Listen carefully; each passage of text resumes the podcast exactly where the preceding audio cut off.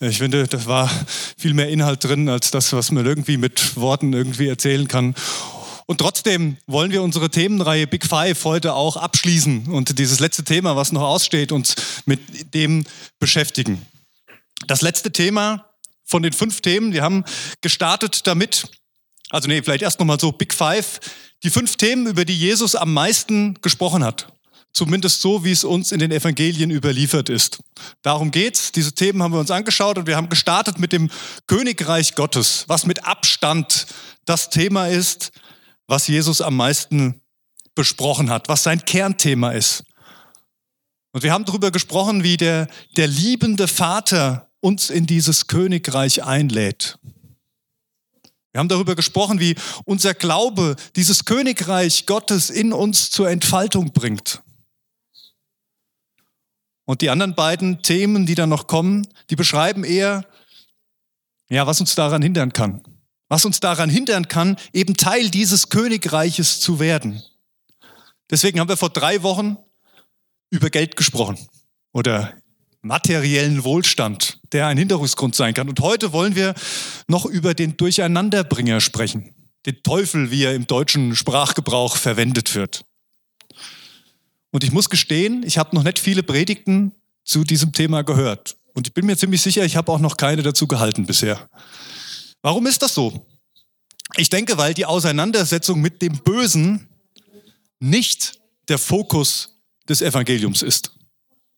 Und es trotz einiger Nennungen Jesu, eben unter den fünf häufigsten Themen, oder auch von Paulus und den Beschreibungen des Alten Testaments, es kein klares Bild darüber gibt, was oder wer genau vielleicht sogar dieser Durcheinanderbringer ist.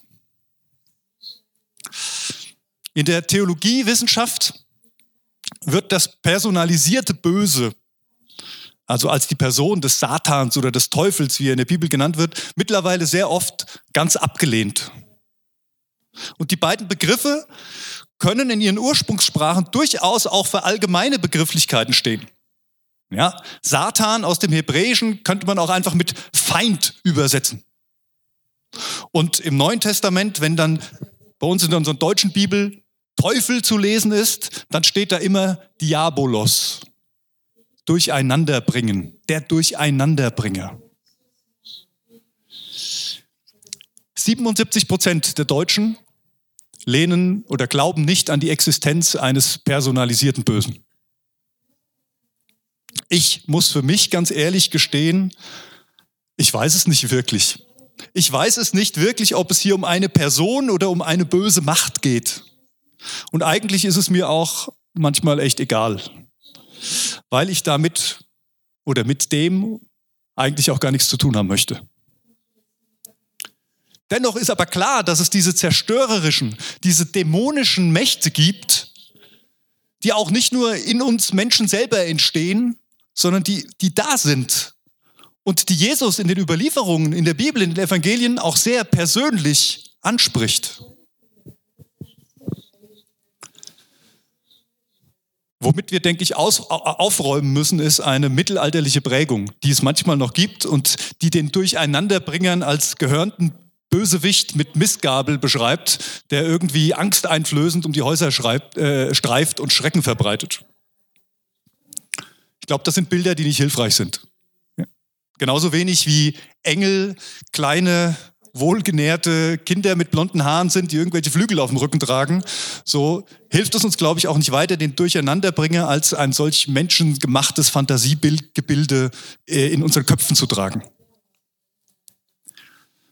Heute wollen wir uns allerdings vor allen Dingen mal ansehen, welche Strategien dieser Durcheinanderbringer anwendet, um das zu tun, was sein Name aussagt um uns abzuhalten davon, dass wir mit dem leben können, befreit mit dem leben können, was Gott in uns hineingelegt hat, für was Gott uns bereitet hat. Und dazu lese ich uns mal einen Vers, den letzten Vers aus dem dritten Kapitel des Matthäus-Evangeliums vor, bevor wir zu dem eigentlichen Text der Predigt kommen. Aber dieser, dieser eine Vers könnte hilfreich sein. Da heißt es nämlich, in dem Augenblick, als Jesus nach der Taufe aus dem Wasser stieg, öffnete sich über ihm der Himmel und er sah den Geist Gottes wie eine Taube auf sich herabkommen. Und aus dem Himmel sprach eine Stimme, das ist mein geliebter Sohn, an ihm habe ich Freude. Das ist mein geliebter Sohn, an ihm habe ich Freude. Tolle Zusage, oder? Die Gott hier seinem Sohn zuspricht. Hörbar. Und ich glaube, wir sollten sie im Hinterkopf behalten, wenn wir uns jetzt die Predigtpassage mal anschauen, die im direkten Anschluss folgt und, glaube ich, auch in direktem Zusammenhang steht. Ich lese uns die Verse aus Matthäus Evangelium Kapitel 4, die Verse 1 bis 11. Und ich glaube, ihr kriegt die auch irgendwie eingeblendet und könnt die mitlesen, zumindest in deutscher Sprache. Danach wurde Jesus vom Geist Gottes in die Wüste geführt, weil er dort vom Teufel versucht werden sollte. Nachdem er 40 Tage und Nächte gefastet hatte, war er sehr hungrig. Da trat der Versucher an ihn heran und sagte, wenn du Gottes Sohn bist, dann befiehl, dass diese Steine hier zu Brot werden. Aber Jesus gab ihm zur Antwort, es heißt in der Schrift, der Mensch lebt nicht nur von Brot, sondern von jedem Wort, das aus Gottes Mund kommt. Daraufhin ging der Teufel mit ihm in die heilige Stadt, stellte ihn auf einen Vorsprung des Tempeldaches und sagte, wenn du Gottes Sohn bist, dann stürz dich hinunter. Denn es heißt in der Schrift, er wird dir seine Engel schicken, sie werden dich auf ihren Händen tragen, damit du mit deinem Fuß nicht an einen Stein stößt. Jesus entgegnete, in der Schrift heißt es aber auch, du sollst den Herrn, deinen Gott, nicht herausfordern. Schließlich ging der Teufel mit ihm auf einen sehr hohen Berg, zeigte ihm alle Reiche der Welt mit ihrer Herrlichkeit und sagte, das alles will ich dir geben, wenn du dich vor mir niederwirfst und mich anbetest. Darauf sagte Jesus zu ihm, weg mit dir, Satan. Denn es heißt in der Schrift, den Herrn, deinen Gott, sollst du anbeten. Ihm allein sollst du dienen. Da ließ der Teufel von ihm ab und Engel kamen zu ihm und dienten ihm. Ich möchte euch gerne heute Morgen vier Strategien benennen. Vier Strategien, die in dieser Versuchungsgeschichte, wie es so schön heißt, vorkommen und ich glaube, die auch bei uns immer wieder zum Tragen kommen, die auch bei uns immer wieder greifen. Die erste Strategie ist, deine Identität wird in Frage gestellt. Deine Identität wird in Frage gestellt. Gerade eben hatte Gott vom Himmel noch gesagt, das ist mein geliebter Sohn. Und schon kommt dieser Durcheinanderbringer und sagt, Herr, wenn du Gottes Sohn bist, dann lass doch die Steine zu Brot werden. Wenn du Gottes Sohn bist, dann kannst du dich doch von dem Tempel runterstürzen, oder? Bist du wirklich Gottes Sohn? Bist du wirklich ein Kind Gottes? Meint Gott es wirklich gut mit dir? Deine Identität wird in Frage gestellt, um dich durcheinander zu bringen, um Misstrauen zu säen. Ja, das hört sich genauso an wie ganz zu Beginn der Bibel, wenn wir da lesen bei Adam und Eva, wo die Schlange dann sagt, hat Gott wirklich gesagt, dass ihr nicht von dieser Frucht essen sollt? Meint Gott es wirklich gut mit euch? Also die erste Strategie, die Identität in Frage zu stellen. Die zweite Strategie, deine Schwäche wird ausgenutzt. Deine Schwäche wird ausgenutzt. Jesus hatte gerade 40 Tage und Nächte in der Wüste verbracht, ohne Dach über dem Kopf und gefastet. Also er hatte Hunger, er war geschwächt. Ja, ich weiß nicht, wie es euch geht. Wenn ich Hunger habe, dann werde ich unausstehlich. Also wirklich, ja, dann geht der Blutzucker runter, dann habe ich keine Kraft, dann ist es gefühlt so, der Kopf ist ausgeschaltet, es ist nur noch emotionsgesteuert, ähm, bin bis unter beide Haarspitzen, beide, bis unter alle Haarspitzen gereizt und ich neige dazu, mit meiner schlechten Laune um mich zu schießen. Also aufpassen, wenn ich Hunger habe. Am besten mir auch mir was geben. Es gab mal so eine schöne Werbung, so eine Snickers-Werbung, glaube ich, ne? wo dann jemand zu Diva wird, weil er Hunger hat. Kann ich gut nachvollziehen. Der Durcheinanderbringer erkennt deine Schwächen. Er weiß genau, wo er dich kriegt. Er kennt genau deine Schwachpunkte. Und er nutzt sie schamlos aus. Deshalb ist es, glaube ich, im geistlichen Dienst vor allen Dingen auch immer so wichtig, auf sich selbst zu achten. Das wird immer so schön betont. Achte auf dich selbst. Und ich glaube, es ist enorm wichtig, damit unsere Schwächen nicht ausgenutzt werden, um uns durcheinander zu bringen, um uns den Kopf zu verdrehen und uns dann irgendwie zu dummen Taten hinreißen. Das geht ganz schnell. Und ganz oft passiert es dann, dass man in so eine Opferhaltung verfällt. Keiner unterstützt mich. Immer muss ich alleine kämpfen. Die anderen, die machen mir das Leben schwer. Ich komme nicht zum Zug. Die Anfechtung ist zu groß. Aber eigentlich wird nur deine Schwäche ausgenutzt. Von jemandem, der genau weiß, was deine Schwäche ist. Und eine dritte Strategie aus diesem Kontext, das Wort Gottes wird verdreht. Das Wort Gottes wird verdreht. So wie der Durcheinanderbringer in der Versuchungsgeschichte Jesu hier versucht, mit Aussagen Gottes, also mit Bibelaussagen, würden wir sagen, ihn zu locken, aber sie völlig aus dem Kontext reißt, so sind auch wir immer wieder in der Gefahr, über solche Einzelaussagen zu stolpern. Weil wir eben den großen Kontext nicht gut genug kennen, in die diese Aussagen vielleicht gesprochen sind. Ein Teil von dem, was der Durcheinanderbringer sagt, ist wahr, aber ein Teil ist auch falsch. Das ist die Strategie, uns irgendwelche Lügen aufzubinden. Halbwahrheiten zu streuen, mit irgendwas anderem versehen, bis, bis wir sie glauben. Deine Identität wird in Frage gestellt, deine Schwäche wird ausgenutzt, das Wort Gottes wird verdreht. Drei Strategien, die haben wir jetzt mal ganz schnell abgearbeitet. Bevor wir uns noch etwas intensiver der vierten zuwenden, gibt es mal drei Tipps zur Abwehr gegen diese ersten drei Versuchungsstrategien. Der erste Tipp, hab deine Identität verankert in Gott. Hab deine Identität verankert in Gott und nicht in irgendwelchen anderen Dingen. Jesus reagiert auf die Anfrage, bist du wirklich Gottes Sohn? Immer mit Zitaten aus der Bibel. Er muss sich nicht selbst rechtfertigen, sondern er sagt einfach das, was Gott zugesprochen hat. Das, was von Gott kommt.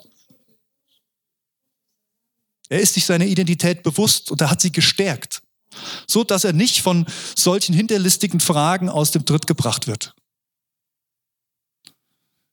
Deine Identität in Gott ist total wichtig, die festzuhaben, da drin zu stehen. Der zweite Tipp, sei dir deiner Schwächen bewusst. Sei dir deiner Schwächen bewusst. Wenn du weißt, wo und wann du angreifbar bist, dann wird es weniger gefährlich. Dann kannst du den ersten emotionalen Impuls, der vielleicht entsteht, abfangen, bevor du einfach irgendwie drauf reagierst. Vor einigen Jahren, als ich noch Referent im EC war, äh, war ich häufiger mal unterwegs zu evangelistischen Gottesdiensten, wo ich evangelistische Predigten halten sollte und von, von Menschen, die jetzt gar nicht so viel, vor allen Dingen Jugendlichen, die jetzt noch gar nicht so viel mit Kirche zu tun hatten. Und regelmäßig, wenn wir dahin unterwegs waren, gab es Zoff bei uns zu Hause. Jeden, regelmäßig, manchmal über so unsinnige Dinge, was überhaupt nicht nötig war, sich drüber zu streiten. Und trotzdem kam es immer genau in diese Situation rein. Irgendwann habe ich das Prinzip dahinter verstanden. Durcheinander bringen ist auch teilweise extrem effektiv. Und irgendwann haben wir es verstanden und dann saßen wir da und dann konnten wir einfach drüber lachen. Wir lachen und sagen, so, das lassen wir jetzt nicht zu. Diese, diese Anfeindung, die bleibt jetzt mal schön außen vor. Jetzt machen wir mal erstmal das, zu was Gott uns gerufen hat, nämlich Gottes Botschaft zu verkünden. Und wenn das rum ist, dann können wir uns immer noch darüber unterhalten, ob das jetzt wert war, über so eine, so eine Situation zu streiten oder nicht. Und der dritte Tipp, kenne Gottes Wort. Ganz einfach. Kenne Gottes Wort. Lies in der Bibel, sei vertraut mit seinen Aussagen. Kenne den Kontext. Und genauso wichtig, wirklich genauso wichtig, hab intime Zeit mit Gott. Hab vertraut Zeit mit Gott. Zeit im Reden mit ihm, Zeit im, im Hören auf ihm, Zeit im Loslassen. Es ist wichtig, dass wir Gott kennen und nicht nur über ihn gehört haben. Ich sage es euch ganz ehrlich, es reicht nicht nur meine Predigten zu hören. Also meine sowieso nicht. Aber es reicht nicht, irgendwelche Predigten zu hören. Die Beziehung ist was ganz Persönliches, die musst du selbst haben. Okay, drei Strategien, drei Tipps. Jetzt kommt die vierte Strategie, die auch in dieser Versuchungsgeschichte hier zu finden ist. Und die heißt, das Gute wird angeboten, damit wir das Beste vergessen. Das Gute wird angeboten, damit wir das Beste vergessen. Was bietet denn dieser Durcheinanderbringen in dieser Geschichte an? Was ist denn das Gute? Er verspricht Versorgung, das ist das Erste. Er verspricht Jesus Versorgung. Wenn du die Steine, mach doch die Steine zu Brot, ist doch gut. Versorgung ist doch was Schönes, oder? Ist doch was Gutes. Jetzt könnte man sich fragen, warum war Brot wohl eine Versuchung für Jesus? Klar, weil er Hunger hatte. Er hatte gerade gefastet. Und doch steht dieses Brot noch für mehr. Es ist ein Symbol für materielle Versorgung. Jesus antwortet ja direkt darauf und sagt, der Mensch lebt eben nicht vom Brot allein, sondern von jedem Wort, das aus dem Mund Gottes kommt. Jesus sagt, Brot ist wichtig. Ja, materielle Versorgung ist wichtig, aber sie ist nicht alles. Es geht um Beziehung. Warum ist das Brot eine Versuchung für uns?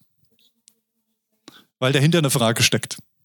Dahinter steckt die Frage, will ich wirklich Gott oder will ich nur das, was er mir geben kann? Das ist die Frage dahinter. Will ich Gott oder will ich nur das Gute, was er mir geben kann, vielleicht in meinem Leben? Wir haben beim Geld schon drüber gesprochen, dass materielle Versorgung uns angeblich Sicherheit, Ruhe, Erfüllung und so weiter bringt. Und wir haben auch gesagt, dass es Lügen sind. Und ich glaube, unsere ukrainischen Gäste wissen das mehr, können davon in, in ein Lied singen, dass das, was auf dem Konto liegt oder was man hat für ein Haus, dass das nicht die Sicherheit bringt, die man sich manchmal wünscht und auch nicht die Ruhe bringt. Vielleicht kennst du die Fragen, die dann ungefähr so lauten. Wenn du wirklich Gottes Kind bist, warum fährst du denn kein größeres Auto? Oder wenn Gott dich wirklich liebt, warum geht es dir denn nicht besser? Warum hast du diese Krankheit, wenn Gott es doch gut mit dir meint? Diese Fragen, sie wollen uns um das Gute kreisen lassen. Und das Gute, gegen das Gott ja auch gar nichts hat. Aber sie wollen uns ablenken von dem Besten. Willst du das Gute, das Gott dir geben könnte, oder willst du das Beste? Das Beste ist die Beziehung zu Gott. Das Beste ist die Gemeinschaft mit ihm. Das Beste ist die Identität in ihm zu haben. Jesus antwortet, sagt, keine Frage, Brot ist gut. Aber die Beziehung ist das, worum es geht. Als zweites verspricht der Durcheinanderbringer Anerkennung. Warum war der Sprung von der Tempelzinne für Jesus wohl eine Versuchung? Jesus konnte sich doch darauf verlassen, dass der Vater ihn beschützt, oder? Ich gehe mal davon aus. Immer wenn man anfängt, die Treue einer Person zu testen, also eine Person, die einen wirklich liebt, dann kann es unter Umständen sein, dass es bleibenden Schaden für die Beziehung bringt.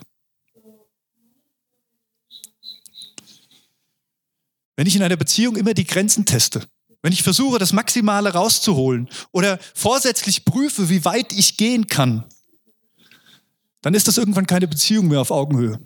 Dann ist das kein Miteinander mehr. Kinder machen das gelegentlich und das ist auch nicht verkehrt. Die müssen es ja lernen. Das gehört Teil ihrer Entwicklung. Wissen es ja nicht besser. Aber wir können es besser wissen. Und Gott schmeißt uns auch nicht gleich raus, wenn wir die Grenzen mal testen mit ihm. Da ist er eben wie der liebende Vater. Aber das ist nicht das Ziel, dass wir permanent ausloten, wie ich Gottes Willen irgendwie so maximal ausreizen kann. Ich denke aber, es steckt noch mehr hinter diesem Bild von diesem, der Versuchung, von diesem Sturz von der Tempelzinne. Könnte es sein, dass Jesus hier Anerkennung schmackhaft gemacht wird? Wenn du dich jetzt da runterstürzt und es passiert nichts, wenn du einfach wieder aufstehst, keinen Kratzer an dir hast, dann werden alle staunen.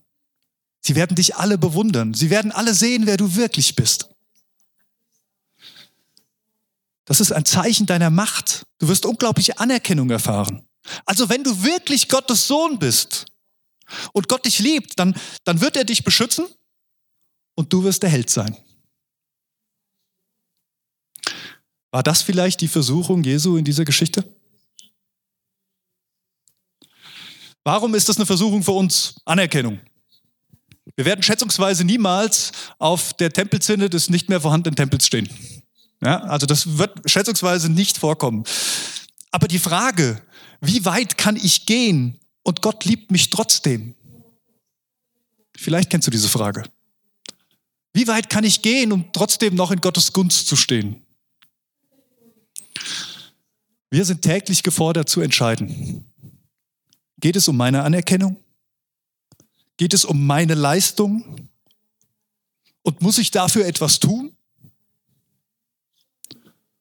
Oder habe ich die Zuversicht, dass Gott in meiner Schwachheit mächtig ist? Was treibt dich an? Will ich die gute Anerkennung von Menschen, die nicht verkehrt ist? Oder will ich das Beste, nämlich die Anerkennung von Gott, dem Vater? Jesus hat es für sich entschieden. Er hat sich für den Vater entschieden. Und das führt mich zu dem letzten aus dieser vierten Strategie. Der, Durcheinander, der Durcheinanderbringer verspricht Macht. Wir drehen es mal um. Warum wären die Reiche dieser Welt wohl eine Versuchung für uns? Ich lese nochmal Vers 8 und 9. Schließlich ging der Teufel mit ihm auf einen sehr hohen Berg, zeigte ihm alle Reiche der Welt mit ihrer Herrlichkeit und sagte, das alles will ich dir geben, wenn du dich vor mir niederwirfst und mich anbetest. Die Reiche der Welt, sie stehen für Selbstbestimmung. Du entscheidest. Du hast das Sagen. Du hast die Krone auf. Maximale Freiheit. Du hast die absolute Macht über dein Leben. Es ist mein Leben, mein Reich. Das schließt jetzt wieder an die erste Predigt an, wo es um das Königreich Gottes ging. Und irgendwie ist das doch in unserer Gesellschaft der, der, der, höchste Wert, den wir haben, oder? Selbstbestimmung, Freiheit. Ich glaube, es ist eine Versuchung und gleichzeitig ist es auch was Gutes. Es ist nichts Schlechtes. Es ist nichts, was wir ablehnen wollen. Freiheit ist ein wunderbares Geschenk, was wir als Menschen miteinander leben können. Aber warum war es wohl für Jesus eine Versuchung? Jesus hatte ganz klar den Auftrag, Gottes Willen zu tun. Und er wusste, dass dieser Wille für ihn großes Leiden bringen würde. Das war ihm klar. Die Versuchung für Jesus ist es, nicht leiden zu müssen.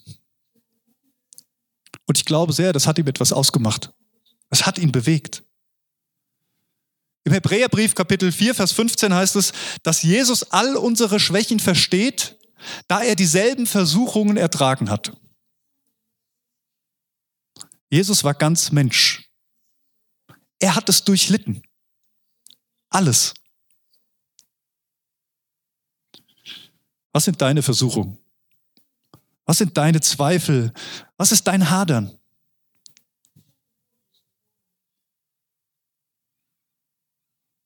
Jesus weiß, wie es sich anfühlt.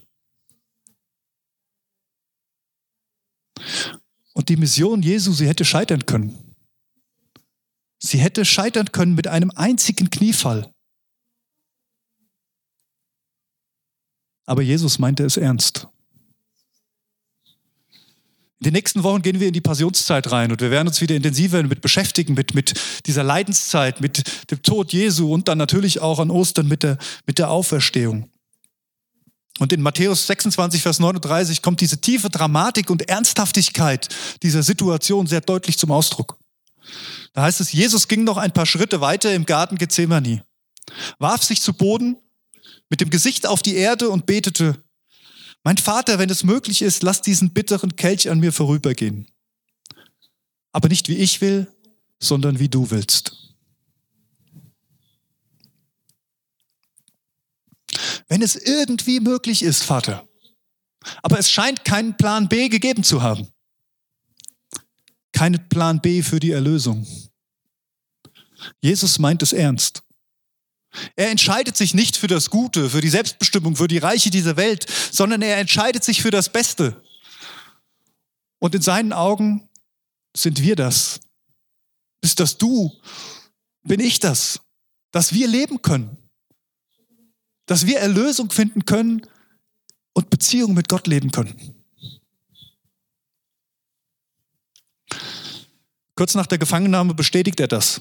Da sagt er in Matthäus 26, Nachdem ein, ein Jünger bei der Verhaftung ein Schwert zieht, sagt er zu ihm, meinst du nicht, wenn ich meinen Vater um Hilfe bitten würde, dass er dann nicht sofort zwölf Legionen Engel an meine Seite stellen würde? Jesus wusste, wenn ich bitte, dann wird es passieren. Wenn ich sage, ich will nicht, dann wäre er nicht ans Kreuz gegangen. Aber er hat sich für das Beste entschieden. Er hat sich dafür entschieden, den Versuchungen die Versuchungen von sich zu halten. das Beste zu wählen, nämlich die Beziehung und nicht nur das Gute. Und er hat gesagt, bevor er seine Jünger auf der Erde zurückgelassen hat, mir ist alle Macht gegeben im Himmel und auf der Erde. Dieser Durcheinanderbringer, dieser Diabolos oder Satan oder Feind oder Widersacher oder wie auch immer man ihn nennen mag, er wird in der Bibel als Fürst dieser Welt bezeichnet, dieser irdischen Welt. Aber Jesus sagt ganz deutlich, mir ist gegeben alle Macht im Himmel und auf der Erde. Er mag zwar noch irgendwie da sein und auch, auch ein, ein Fürst sein, aber der, der die Macht hat über diese Welt, ist Jesus Christus, der Auferstandene. Und er, Jesus, ist auch der, an dem wir uns orientieren sollten. Zusammenfassend, hab deine Identität verankert in Gott. Sei dir deiner Schwächen bewusst. Kenne Gottes Wort und lass dich nicht vom Guten oder durch das Gute vom Bösen ablenken, äh, vom Besten ablenken, Entschuldigung, nicht durch das Gute vom Besten ablenken. Denn dann verliert der Durcheinanderbringer seinen Einfluss und wird durch unseren Erlöser Jesus Christus ins rechte Licht gestellt. Ich bete noch. Jesus, ich danke dir, dass du der Allmächtige bist. Ich danke dir, dass du diese Versuchung standgehalten hast, dass du das Beste gewählt hast, nämlich die Beziehung zum Vater für uns. Du hast dein Bestes gegeben für uns, damit wir leben können. Und wir stehen hier manchmal und, und, und sind hin und her gerissen und sind gebeutelt und verstehen manches nicht und merken, wie unsere Schwächen zu groß werden, merken, wie Zweifel sich in uns regen, ob du, ob du wirklich da bist, ob du uns liebst, was das alles soll, wenn wir in diese Welt gucken. Herr, und ich möchte dich bitten, dass du zu uns redest, dass wir diese Gemeinschaft mit dir suchen und da die Identität kriegen, die du für uns hast. Dass wir an deinem Herz sind und auch wenn wir nicht alles verstehen, dass wir dieses Vertrauen spüren. Dass dieser Widersacher, dieser Durcheinanderbringer keine Macht hat, uns den Kopf zu verdrehen und von dir wegzuziehen. Amen.